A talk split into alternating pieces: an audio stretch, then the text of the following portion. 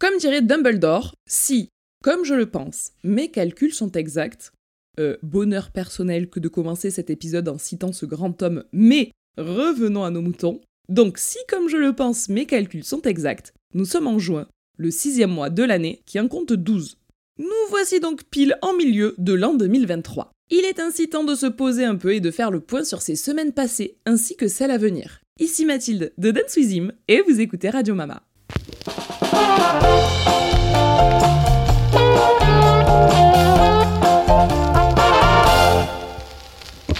Coucou les copains, j'espère que la vie est belle pour vous. Je vous retrouve en ce milieu d'année pour faire le bilan sur cette moitié 2023 qui a décidé décidément de passer très très vite. Vous-même vous savez, on fait le bilan calmement. Je ne sais pas si je suis la seule à m'en être rendu compte, ou en tout cas la seule à qui ça fait cet effet-là, mais j'ai l'impression que plus je vieillis, plus les années, elles passent vite. Je me souviens que quand j'étais petite, chaque semaine me paraissait interminable. Genre lundi, c'était long, mardi aussi. Imaginez passer d'un anniversaire à l'anniversaire d'après, mais c'était interminable. Alors que maintenant, on est lundi, bam, je ferme les yeux, on est à nouveau lundi, mais de la semaine d'après. Genre, qu'est-ce que c'est que cette sorcellerie? En vrai, je dis ça, mais c'est ultra bon signe. Si le temps passe vite, c'est que les activités quotidiennes, elles me lassent pas, elles m'ennuient pas, donc c'est plutôt positif. Pour tout vous dire, je savais pas trop comment j'allais organiser le podcast du jour. Je savais juste que j'avais trop trop envie de prendre le temps de respirer, de mettre un peu euh, l'année sur pause, au moins le temps de euh, cet enregistrement, avant de replonger tête baissée dans ma vie à 2000 à l'heure. Au début, quand j'ai réfléchi à l'épisode, je me suis dit que j'allais revenir pour un genre de euh, review mois par mois. On décortique janvier, puis février, puis mars, etc. Et puis en fait, vu que j'aime trop trop faire ce format, je me dis que je vais garder ce format-là justement pour décembre, 12 chapitres pour les highlights les plus importants de chacun des 12 mois qui viennent de passer. Et ça sera, je pense, un épisode sympa et une belle façon de tenir comme un carnet de voyage virtuel. Et si j'arrive à faire ça fin 2023, puis fin 2024, puis euh, fin 2025, etc., ça sera trop cool un jour de reprendre les anciennes années. Après, comme je fais là le bilan justement de milieu d'année, je voulais pas que ce soit trop redondant. Si je faisais exactement le même principe de là vous décortiquer de janvier à juin et puis après en décembre, de refaire de janvier à décembre, bon ben euh, les gars, euh, ça va, la meuf elle crée une fois du contenu, elle s'en resserre trois fois. du coup j'ai eu une idée un petit peu différente et j'ai décidé aujourd'hui d'articuler différemment mon propos. Je vais chapitrer en grands thèmes. Équitation, famille, maison, santé mentale et j'en passe, et je vais essayer systématiquement de vous donner les objectifs que je me donne à chaque item pour les six mois qui viennent. Au moins quand on réécoutera ça dans quelques mois, eh ben on verra où on en est et si les objectifs que je m'étais fixés je les ai tenus ou je suis partie dans une toute autre direction. Bon ben j'espère que ça vous va, quoi qu'il arrive installez-vous bien, on commence et on va évidemment commencer par parler de mon âme sœur, mon âme sœur à quatre pattes en tout cas, hollandais. En ce qui concerne les six premiers mois de 2023 pour Hollandais, je continue à être extrêmement reconnaissante. On est dans un cheval qui attaque sa 21e année et qui va trop trop bien. Pas de signe de retraite en vue puisque mentalement, il est toujours au top. On sent qu'il a envie de bosser, il est méga concentré dans ce qu'on lui demande, il est friand d'apprendre de nouvelles choses. Friand, pas frayant, ça veut rien dire sinon. Et du coup, ça c'est très très cool. Au niveau de son mental du quotidien aussi, en dehors du fait de travailler, eh ben ça va, puisque sa vie en troupeau lui convient bien en certains points. Il est fou amoureux d'une de ses compagnes de près, genre vraiment c'est euh, BFF à la vie à la mort. Et le fait de vivre en troupeau lui permet d'être moins stressé. Il est tout le temps dehors, il voit plus de choses, il est donc euh, plus détendu sur certains points. Ce qui est très très cool aussi, c'est qu'il a beau être très très attaché à la compagne de près dont je vous parle ici, à la fois au moment où on le sort du paddock, eh ben il oublie tout à fait. Et ça c'est grave agréable pour le cavalier. On a déjà tous eu des chevaux une fois qu'on les sort du paddock, ils appellent, ils zénissent, ils zénissent, ils jusqu'à retrouver les potes. Bon, à la fois c'est logique et à la fois, bah, quand tu veux les bosser, c'est pas très agréable. Nous, on a l'immense chance que les deux chevaux soient inséparables quand ils sont ensemble dans le pré. Et à la fois, euh, une fois qu'on enlève soit Hollandais, soit Pearl, donc euh, sa pote, bah, Pearl, elle vit sa vie, Hollandais, il vit sa vie. Genre, c'est vraiment couple goal, les deux. Genre, fou amoureux, mais pas codépendant. Euh, excusez-moi, les gars sont ultra matures dans leur relation, quoi. Du coup, du côté mental, comme je vous le disais, ça a l'air d'aller pour lui. Physiquement, il y a des points très positifs. Par exemple, le fait que euh, fut un temps, il m'a fait une petite montée d'arthrose, en tout cas ce qui ressemblait. Là, ce n'est plus du tout le cas. Fut un temps, il boitait un petit peu, là, c'est plus du tout le cas. Euh, il a retrouvé plein de skills à la monte et tout, c'est génial. Par contre, au niveau de la prise de poids, ça a été un petit peu difficile ces, six derniers mois. À vrai dire, on peut même dire que c'est un cheval qui a décollé depuis le milieu d'hiver. Décoller, ça veut dire quoi? Ça veut dire perdre beaucoup de poids en peu de temps, ce qui est toujours un petit peu inquiétant. Ici, on lui a accordé plusieurs explications. Alors attention, hein, c'est pas des euh, théories sorties du chapeau, c'est évidemment sous contrôle médical et avec euh, l'aval de ma vétérinaire qu'on y a réfléchi, qu'on y a pensé et qu'on a cherché ces explications-là. Il y a déjà le fait que c'est la première fois de sa vie que mon cheval passe son hiver dehors, à 21 ans. Donc de l'année de ses 20 à 21 ans, premier hiver dehors, eh bien forcément, c'est pas évident. On a un cheval qui ne rentre plus au box et donc c'est un cheval qui marche tout le temps, tout le temps, tout le temps.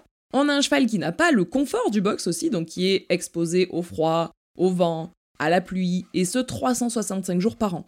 Donc le fait d'avoir un cheval tout le temps dehors, c'est très très très cool, mais ça a aussi cet inconvénient-là. Quand c'est un cheval qui a toujours connu la vie en box, ben d'un seul coup, ça fait un sacré choc.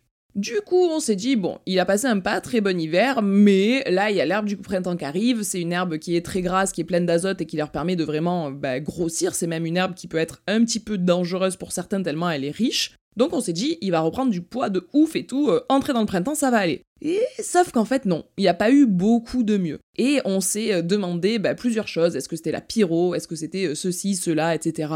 Et au final, là, aujourd'hui, à l'heure où je vous parle, il commence déjà à reprendre du poids. Il a recommencé à faire du gras et on se demande si quand même ce n'était pas un peu dû à la grossesse. Je m'explique. Sur Hollandais, on n'est vraiment pas avec un cheval le plus démonstratif du monde. Il a senti mon ventre une ou deux fois pendant les 9 mois, mais bon, il a fait comme si de rien n'était.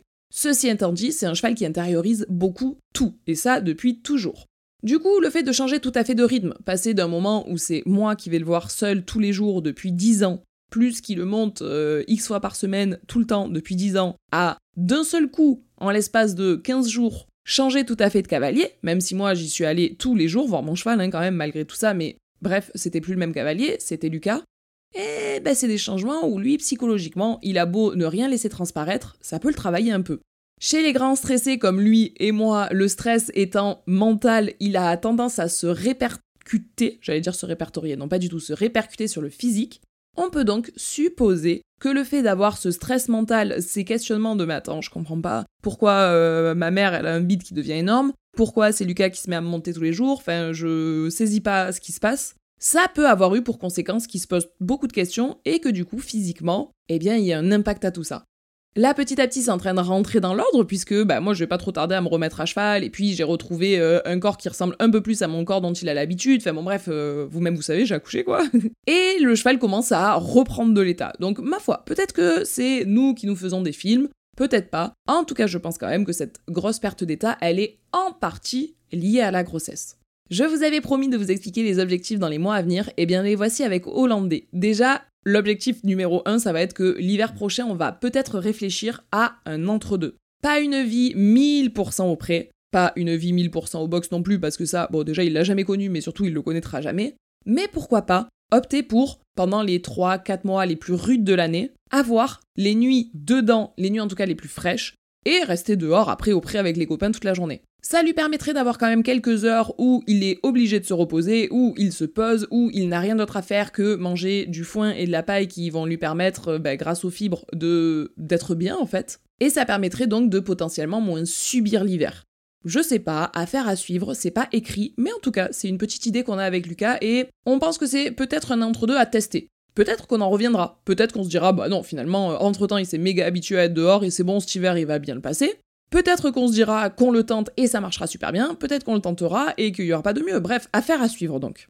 Un des autres objectifs dans les mois à venir, et pas des moindres, c'est de reprendre le travail, lui et moi. Oui Oh là là, j'ai tellement hâte. Bon, si vous avez écouté mon épisode de grossesse et équitation, vous aurez compris que je me suis absolument pas arrêtée de monter à cheval le premier jour où j'ai appris que j'étais enceinte, hein, soit en juillet 2022, et heureusement, pour moi en tout cas. Mais là, je vous avoue que ça commence à être un peu longué. J'ai hâte qu'on puisse euh, retrouver le travail ensemble, mais sans que j'ai au fond de ma tête l'idée de me dire bon, je suis enceinte, faut pas trop que j'en demande. J'ai hâte qu'on puisse reprendre nos euh, rituels, j'ai hâte qu'on puisse euh, ben, retrouver et notre shape et notre entente et tout ça. Enfin bon, bref, ça va être trop trop cool, même si il va falloir y aller petit à petit. Mon objectif aussi, c'est de lui permettre de retrouver son état de gras et de muscle qu'il avait avant cet hiver. Alors bon, je sais pas si j'y arriverai parce que vous le savez sûrement, mais plus un cheval avance dans l'âge, plus c'est difficile de lui faire prendre de l'état et le conserver, mais j'y crois. Et surtout, ce qui est super important pour nous, c'est de lui conserver cette pétillance intellectuelle, le fait de garder un cheval qui soit vif, qui soit intéressé, bref, voilà, que impliqué, euh, content de bosser, ça, ça serait vraiment important. En gros, continuer à rester très à son écoute et retrouver des petites routines qu'on aime bien.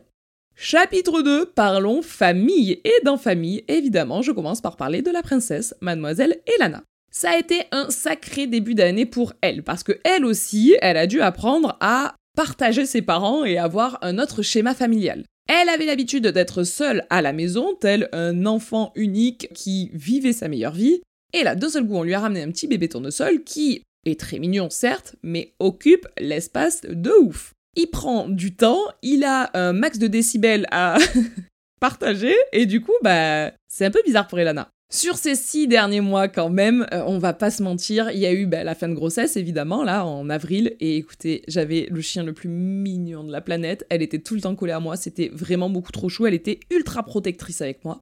Puis il y a eu les quatre premières semaines de retour à la maison. Et là, ça a été un petit peu stressant parce que elle, elle sentait qu'elle avait une place à trouver. Et ben, il fallait euh, qu'elle supporte les pleurs du bébé, ce qui est pas rien des fois, hein. surtout sur les quatre premières semaines. Là, ça va beaucoup mieux maintenant. Mais du coup, il y a eu ce moment où elle savait pas trop. Nous, on a fait en sorte de lui prouver, pardon, qu'elle avait toujours la même place, que c'était notre fille préférée. On a vraiment mis un point d'honneur à ce qu'elle ait la même présence avant et après l'accouchement de notre part, c'est-à-dire le nombre de sorties, le temps de jeu, le temps de caresse, etc. sont les mêmes aujourd'hui que avant que j'accouche. Ceci étant dit, et c'est normal, elle y a eu un petit temps de doute et de stress, puisque, bah, je sais pas, on a une famille d'animaux stressés, euh, voilà, c'est comme ça, ça doit sûrement venir quelque part un peu de nous. Mais aujourd'hui, tout ça, c'est rentré dans l'ordre et c'est très cool. Maintenant, elle a compris, elle sait que euh, des fois on joue avec Malo, des fois on joue avec Elana, des fois on joue avec personne parce qu'il y a des fois où on travaille quand même, mais elle a euh, ses balades, etc. Enfin bon, bref, elle s'est vraiment habituée à tout ça. Et elle est trop chou parce qu'elle attend qu'une seule chose, c'est que ce bébé tournesol lui renvoie enfin les montagnes de bâtons qu'elle dépose à ses pieds, au pied de la poussette, etc. Toujours dans la catégorie de la famille, et eh bien pour Lucas, ces six premiers mois de l'année, ça a été un poste à grosse responsabilité, puisque depuis fin février, il est quasiment le seul à monter hollandais, en tout cas, c'est lui qui le monte le plus de nous deux. Il doit donc gérer des choses que je n'ai pas pu faire pendant quelques temps, et ça lui impose un gros gros rythme et beaucoup de fatigue. Je suis donc méga fière de lui qu'il arrive à gérer tout ça de front. En ce qui concerne le fait d'être responsable d'Hollandais depuis quelques mois, je pense que je vais lui proposer de faire un épisode de podcast où il puisse se livrer là-dessus. Qu'est-ce que ça lui a fait d'être d'un seul coup dans le grand bain, devenir comme propriétaire d'un cheval, même s'il avait des cours particuliers, etc. Mais il était tout comme euh, un propriétaire? Alors que il l'avait qu'à moitié choisi. On l'avait anticipé, on savait qu'à partir du moment où moi je pourrais plus monter à cheval, ça serait Lucas qui prendrait le relais et il le faisait avec plaisir. Ceci étant dit, qu'est-ce qu'il en a pensé avec le recul. Donc je suis en train de lui préparer plein plein plein de petites questions là-dessus. Je pense que je vous mettrai aussi à disposition sur Instagram pour vous dire bah, quelles sont les questions que vous aimeriez lui poser. Et j'adorerais tourner un épisode de podcast tous les deux où il parle de ce moment où c'est lui qui a été responsable d'Hollandais. Bon, comme toujours, je n'en dirai pas plus sur lui sans son consentement parce que je veux respecter sa discrétion qui lui est chère. Au niveau du baby, eh bien encore une fois, comme je l'ai déjà fait sur YouTube, je voudrais le faire ici, mais il faut que je vous remercie de votre non-intrusion dans notre vie perso. Vous êtes juste parfait. J'avais un petit peu peur qu'il y ait beaucoup, beaucoup, beaucoup de questions, enfin que ce soit un petit peu euh, étouffant d'être euh, jeune maman qui ne veut pas montrer son bébé sur les réseaux alors que pas du tout vous le respectez de ouf, c'est abusé. Je peux juste euh, vous dire ça, je crois. Sachez juste que je pleure encore régulièrement de bonheur et de reconnaissance quand je le regarde. Je le vois, on se regarde dans les yeux et je me dis, mais oh, quelle chance, quel bonheur, quel. Waouh, c'est genre ça, ça m'arrive pour de vrai je, suis comblée, je suis fière de lui en tant que maman. Je, voilà, euh, même si les nuits ont été courtes les quatre premières semaines, encore une fois, même s'il y a encore quelques situations qui, t'as l'impression d'être sans solution et tu sais pas quoi faire. Écoutez, finalement tout passe. Je profite à fond de chaque jour, de chaque seconde, parce que euh, voilà, c'est incroyable cette aventure. On n'a pas été séparés de lui plus de deux heures une fois depuis sa naissance, et ces deux heures-là, elles m'ont paru euh, interminables. Bref, il va bien, on va bien, et pouf, quelle aventure. Pour continuer de parler de ma famille, eh bien au niveau famille du Sud, il me manque énormément. Même si du coup les moments que l'on partage, ils sont plus intenses que jamais, eh bien euh, c'est quand même un manque au quotidien. Mais d'une, ils vont tous venir nous rendre euh, visite dans les semaines qui viennent, et de deux, dans pile un mois, on descend pendant 15 jours dans le Sud. Youhou pour moi, les amis font aussi partie de la famille, c'est la famille que l'on choisit, alors j'étais obligée de les rentrer dans cette catégorie-là. On a la chance d'avoir un groupe d'amis qui acceptent nos changements de rythme et ça c'est trop cool. On a des potes de tout âge avec Lucas, des petits genoux de 18 ans pour les plus jeunes, des plus vieux de 55 euh, ans pour le plus âgé. Et franchement, ça nous va trop bien. On est un peu caméléon des groupes, des groupes où euh, l'objectif ultime c'est encore d'aller euh, danser debout sur des bars en boîte, et des groupes où on est en train de réfléchir à euh, quelles seront les études du petit dernier. Mais quoi qu'il arrive, autant dans le groupe de gens qui ont déjà des enfants, ils comprennent bien notre nouveau changement de rythme, autant dans le groupe des plus jeunes, tu pouvais penser qu'on serait un petit peu moins accepté. Eh bien pas du tout. On a vraiment apprécié que même les plus jeunes d'entre eux, encore une fois, réfléchissent de façon à intégrer les jeunes parents en, par exemple, choisissant euh, un bar où la musique n'est pas trop forte, ou c'est non-fumeur, etc. De façon à ce qu'on puisse aller boire un coup ensemble et que ce soit pas dérangeant pour Malo. Et donc ça, c'est une chance de fou malade. Donc, euh, ouais, une belle bande d'amis qui fait plaisir. Mon objectif du côté de la famille euh, dans les mois à venir, ça va être de continuer à construire notre nouvelle vie avec tout ce petit monde à la maison construire des souvenirs et des liens ensemble qu'on gardera bah, toute notre vie, obligatoirement. Et puis profiter intensément de ces moments uniques, euh, savoir accorder du temps privilégié à chacun individuellement également. Savoir donc profiter en groupe, on est tous ensemble à la maison et c'est super, mais aussi savoir passer du temps juste avec Elana, juste avec Lulu, juste avec, euh, eh ben, ça avec chaque personne quoi. Chapitre 3 euh, Qu'est-ce qu'il en est de la maison au cours des six derniers mois? Eh bien, il faut savoir que nous sommes devenus propriétaires d'une maison dès début 2023. Bam, ça a commencé sur les chapeaux de roue. Tac, janvier, tac. On déménage le 3 janvier. On perd pas de temps. On a commencé par prendre nos marques et ça, ça a pas été ok tout de suite, à vrai dire. Le fait d'être propriétaire d'une maison pour la toute première fois, eh bien, ça a été dur de passer outre le sentiment un peu de stress de euh, ok, qu'est-ce qu'on a foutu? Je vous jure que la première nuit à la maison, ni Lucas ni moi on dormait, on avait les yeux grands ouverts, mais on faisait semblant de dormir pour l'autre pour pas lui donner notre stress. Et en fait, on se l'est avoué genre quelques semaines après en se disant euh, Ben moi la première nuit, euh, j'ai pas dormi. Ah bon? Toi non plus Euh non. Et pourquoi t'as pas dormi? Ben parce que je stressais de me dire Mais on s'endette pour 20 ans dans une maison qui date des années 1800. Qu'est-ce qu'on branle? Pour de rien gâcher au plaisir et ne surtout pas nous enlever de stress, au bout de genre la première semaine, il s'est mis à pleuvoir, et il a plu dans la salle de bain du bas. Oh, quel bonheur Une fuite dans le toit, ce n'est pas du tout inquiétant hmm. Du coup, heureusement qu'on était sûr de la localisation de la maison et de à quel point elle était isolée et à quel point ben, on n'a pas du tout de voisins, etc. Et du coup, bon, on s'est dit, bon, allez, hop, on se laisse pas abattre. Mais il faut dire ce qui est, prendre nos marques a pris un petit peu plus de temps que quand tu fais une location banale où au fond de ta tête tu te dis, bon, au pire je rends la loc quoi. Vous nous connaissez, on a donc foncé tête la première. On a commencé par les travaux qu'il y avait à faire à l'intérieur. Et tout le minimum est fait. Donc la chambre du baby, évidemment, mais aussi un dressing qu'il fallait qu'on fasse dans notre chambre, puisque nous n'avions euh, ni armoire, ni rien du tout, il y avait rien pour les habits, et euh, les premières semaines on vivait dans les cartons, donc ça, impossible. Lucas, il a pris toutes les mesures de la chambre, il nous a fait lui-même un dressing sur mesure qui est juste au top. Il en a profité pour me faire une coiffeuse aussi, et là, les gars, déjà, quant à cette installation-là, ça commence à aller. Au niveau des travaux extérieurs, on a commencé par le plus important, soit refaire la partie du toit où il y avait des infiltrations, hein, puisque c'est bien rigolo d'avoir un toit qui fuit, mais en fait c'est pas drôle du tout. On a donc refait le toit, il n'y a plus d'infiltration, tout va bien, il est tout remis à neuf, et ça, c'est un grand soulagement. Ensuite, on est chaud à avoir des euh, travaux extérieurs qui avancent. L'intérieur de la maison, il est trop canon, franchement. L'intérieur, elle a tout été refaite euh, durant les trois dernières années par les propriétaires qui étaient avant nous, donc ça, c'est trop top. Par contre, l'extérieur, il y avait du boulot. Hein. C'était un peu euh, crado et compagnie. Il y avait de tout et n'importe quoi. Partout, ça avait repoussé. Il y avait des ronces. Il y avait des tas de gravats que quand tu bougeais les gravats, en fait, c'était des tas de polystyrène qui étaient enterrés dans le jardin. Enfin bref, c'était n'importe quoi. Ou que tu passes dans le jardin, tu euh, passais ta main, tu retrouvais des morceaux de râteau, des morceaux de discus, enfin vraiment une optimisation du jardin qui était très surprenant de la part des personnes qui sont passées dans cette maison avant nous, quoi. Du coup, quand on s'est rendu compte de ça, ni une ni deux, on a dit ok, nettoyage du jardin. Moi j'étais encore enceinte, mais jusqu'aux yeux, d'accord, et jusqu'au jour de mon terme, et même 4 jours après mon terme, d'accord, le, le, bébé était censé sortir le 15, moi j'ai fait du rab, je l'ai amené jusqu'au 19. Et vraiment pendant les derniers jours de ma grossesse, donc vraiment comme on le disait enceinte jusqu'aux yeux et même qui débordait des yeux, on a fait du boulot dans le jardin. Et vas-y qu'on vide le tas de gravats, qu'on s'est rendu compte que finalement ce tas de gravats c'était un ancien bassin, eh ben on vide le bassin. Et vas-y qu'on enlève la mousse qu'il y a sur les murets. Et vas-y qu'on débroussaille. Bref, on a fait un boulot de fou et clairement le jardin déjà, il a retrouvé une gueule que je pense que ça faisait longtemps qu'il n'avait pas eu et franchement on attaque là du coup l'été avec un jardin qui donne trop envie d'être dehors et ça c'est très cool. Si ça vous intéresse, toutes les stories avant-après de la maison sont postées sur mon compte Instagram et vous pouvez les retrouver en story à la une. Vous avez tous les travaux qu'on a fait en euh, quoi Deux minutes de story? Vous avez l'équivalent de six mois de travaux et c'est quand même plutôt sympathique. Donc si ça vous intéresse, go en story à la une Insta, la story elle s'appelle Notre maison ou maison ou propriétaire, bref, une de ces trois là et foncez, vous aurez tout.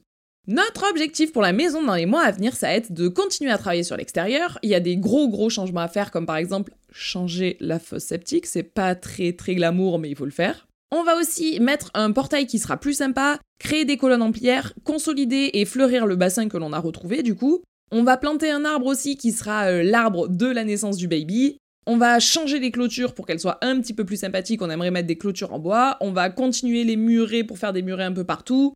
On a pour objectif aussi de construire un salon de jardin et un bar en palette Enfin, l'objectif dans les mois à venir, c'est d'avoir un jardin où quand t'arrives, tu te dis Waouh, je peux vivre en extérieur. Et puis ça tombe bien puisque, euh, bah voilà, on est des gens de l'extérieur, quoi, quand même.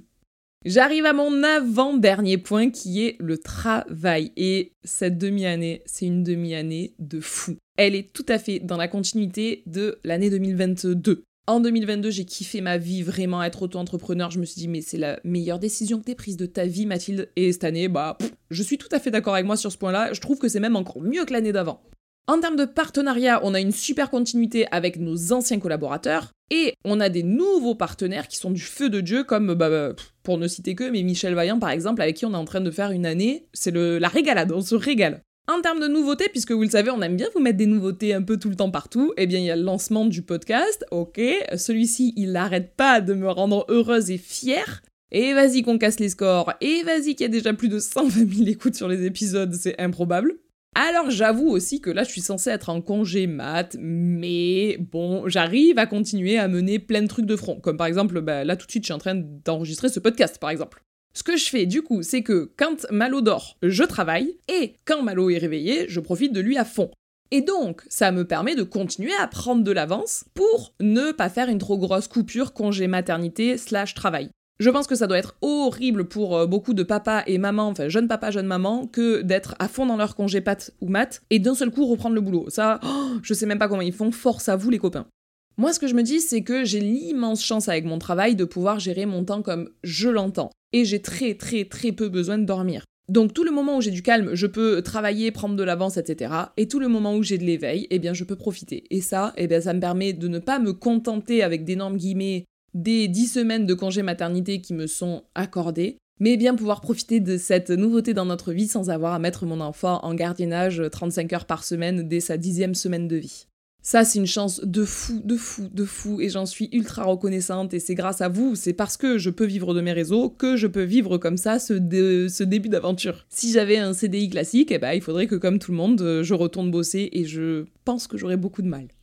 Toujours dans le boulot, ce que j'aime trop, c'est que sur YouTube, donc une plateforme sur laquelle on est présente depuis 8 ans et dont on aurait pu se lasser, eh bien pas du tout, on continue à trouver des concepts sympas et on euh, change de plus en plus de euh, façon de poster sur YouTube, donc ça nous permet de rester motivés. Par exemple, on se sert de plus en plus de notre grande audience pour pouvoir sensibiliser, avec entre autres les vidéos, les pires pratiques équestres, et je me dis que du coup, notre voix qui est entendue quand même par euh, quelques milliers de personnes, quelques centaines de milliers de personnes même, elle sert à aller dans le sens du bien-être animal et ça, j'en suis trop trop fière.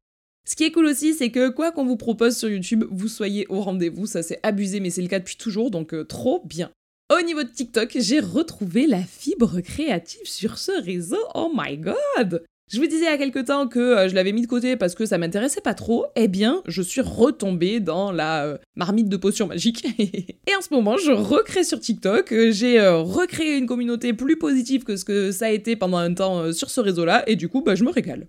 Mon objectif dans les mois à venir, c'est enfin pouvoir recréer du contenu où je suis moi-même à cheval. Oh oui Ça, ça me manque. Pouvoir vous faire des réels, des TikTok, des vidéos YouTube où je suis à cheval, où je puisse vous donner des cours et tout. Oh là là J'aimerais continuer à prendre autant de plaisir qu'actuellement sur toutes les plateformes, donc continuer comme ça, quoi. Et surtout, revenir sur Twitch. Oh oui. Après, au moment où le podcast va sortir, ça sera peut-être déjà le cas. Hmm. Si c'est pas le cas, en tout cas, dans une semaine, maximum deux semaines, on se retrouve en live sur Twitch. Vous me manquez trop de toute façon. Et enfin, mon dernier item, ça sera le sport et la santé mentale. Au début, je voulais faire deux chapitres différents. Chapitre sport, chapitre santé mentale. Et en fait, quand on me connaît, on sait que dans ma tête à moi, les deux sont bien trop étroitement liés pour les séparer. Toujours au moment où je vous parle, eh bien, je suis encore en rééducation, donc je n'ai droit qu'à faire de la marche. Donc en termes de sport, Mathilde se contentait de la marche, c'est pas arrivé depuis que j'avais à peu près deux ans, quoi. depuis que j'ai aligné mes premiers pas. Bref, Puisque je n'ai le droit qu'à la marche, eh bien je ponce. Je fais des kilomètres et des kilomètres et des kilomètres par jour, vous inquiétez pas. Sur les 25 kilos que j'ai pris pendant ma grossesse, au bout de 6 semaines, j'en avais déjà perdu 15. Donc euh, c'est plus de la moitié et ça c'est cool. Je ne veux absolument pas me mettre la pression en ce qui concerne les 10 kilos restants. J'en suis ravie parce que j'avais peur de ça, hein, de me dire qu'à la seconde où j'avais accouché, j'allais être comme une tarée à me dire euh, allez, allez, je perds, je perds, je perds. Non, finalement ça va. Je me dis que il a fallu 9 mois pour les prendre. Bah c'est débile de vouloir les perdre en 2 semaines, donc tranquille. Si vous saviez comme j'ai hâte, H, A circonflexe, T, E, de reprendre et la muscu, et le cheval, et la course, et le vélo. Oh là là, ça me manque, mais ça me manque.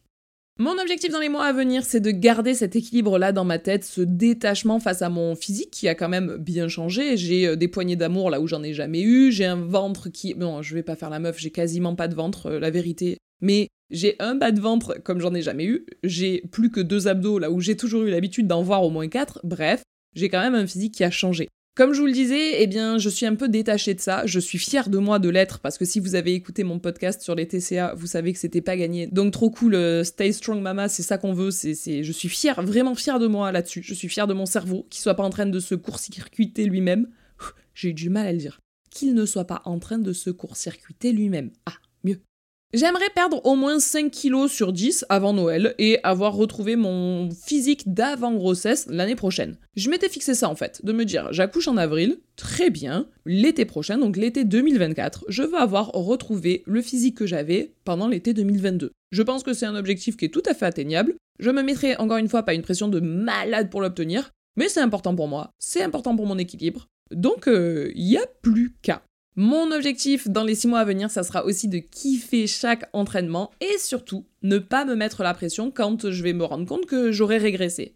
Parce que oui, bien sûr que j'aurai régressé. Mon niveau d'équitation ne sera plus le même qu'avant ma grossesse, les poids que je mets à la salle ne seront plus les mêmes qu'avant ma grossesse, mes performances, mes temps, mes dénivelés de course ne seront plus les mêmes qu'avant ma grossesse, mais c'est tout à fait normal et surtout, bon, ça pour le coup, je suis assez sereine je sais à quel point j'ai la niaque et je sais que je me donne quelques semaines pour retrouver mon niveau d'avant, donc tranquille. Nous avons à peu près fait le tour de ce qui s'est passé durant ces six derniers mois, mais également des objectifs que l'on se fixe pour les six mois à venir. 2023 semble être une année incroyable et c'est une chance de ouf parce que 2022 pour moi ça a été euh, que des highlights, genre que des hauts, des hauts, des hauts et c'est pas facile de passer après. Eh bien pour l'instant, ça se passe super. 2023 est largement à la hauteur de mes attentes, même plus en fait. Après, j'avoue que j'ai une chance de ouf dans ma vie en ce moment. J'ai l'impression d'être là où je dois être, que tout est aligné et que, euh, voilà, ça roule quoi, et c'est cool.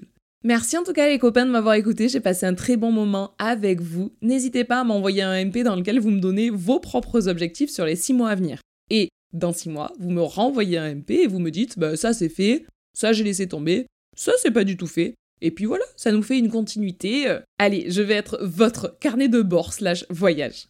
En tout cas, la commu, je vous laisse partager ce podcast au maximum. Je vous fais plein de gros bisous et je vous dis à très bientôt